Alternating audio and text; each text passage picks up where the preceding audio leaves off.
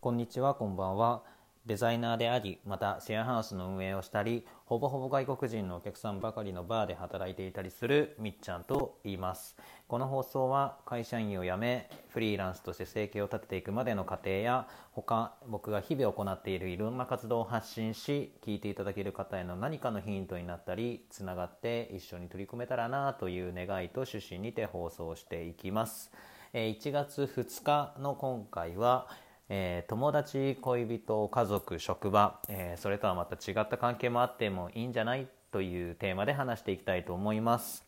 タイトルがそのまま結論といいますかそういう提案になるんですけども、えー、僕は毎年自分が運営しているシェアハウスで過ごしていまして、えー、毎年の年越しってことですね、えーと、ともうそのシェアハウスが4年目になるので3回4回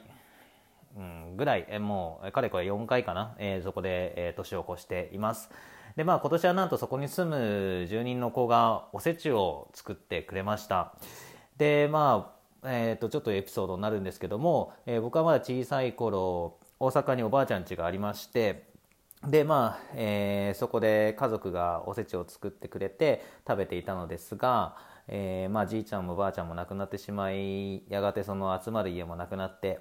で、まあ、同時にそういった習慣もなくなってしまったんですね。でまあそしてまあ今では何かとこう取り寄せられたり、えー、おせちではなくケンタッキーとかなんかこう別のものになってしまったりしていてなんかいろいろ便利になってしなった反面なくなってしまいつつ文化もあるなと思うとなんだか寂しい気がしていてでちょうどまあそんな中、えー、突如として、えー、おせち作るよと、えー、その住人の子が言ってくれて、えー、前日くらいから準備してくれてでまあそして当日、えー、お重に詰められたおせちをこたつの上に並べてくれた時なんかすごく感動してしまいました。でまあ、えー、そしてまあその前日の年越しで飲みすぎて昼過ぎても起きてこられない他の住人を起こしに行ったりとかもしてなんだかその光景って自分が幼少期に見た光景さながらだなっていうふうにも思ってました。でまあまた同時にいいなと思ったのが僕らの関係性で、えーまあ、友達とはまたちょっと違うような感じですし、えーまあ、もちろん血がつながった親兄弟でもないわけで、えーまあ、ルームメイトという言葉が一番ハマりやすくもあるんですけども、え、海外でもこうシェアハウスに住んだ経験がある僕からするとあまりなんかちょっとなんかそういった関係はまた特殊なような気もしていて。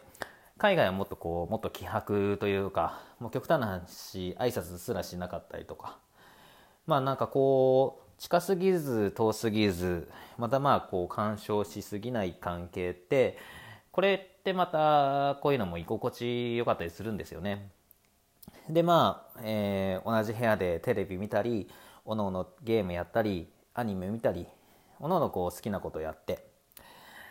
でまあそのスマホとかいろんなサービスの充実に伴って個人で楽しめる娯楽っていうのはすごく増えたし、えー、また友達とか、えー、もしくは仕事職場の人とのコンタクトももう安価で気軽に取りやすくなったので、まあ、その結果やっぱり何かとこう世話しなくなったと思うんですよこの現代って。なんでまあそういった時代においてなんかこう目的なき時間を一緒に過ごすことの大切さというか、まあ、そういったものがなんかこうかえって浮き彫りになってきたなと思っています。まあ、僕はたまたまシェアハウスという環境があって、えー、そのことの大切さに触れる機会がちょいちょい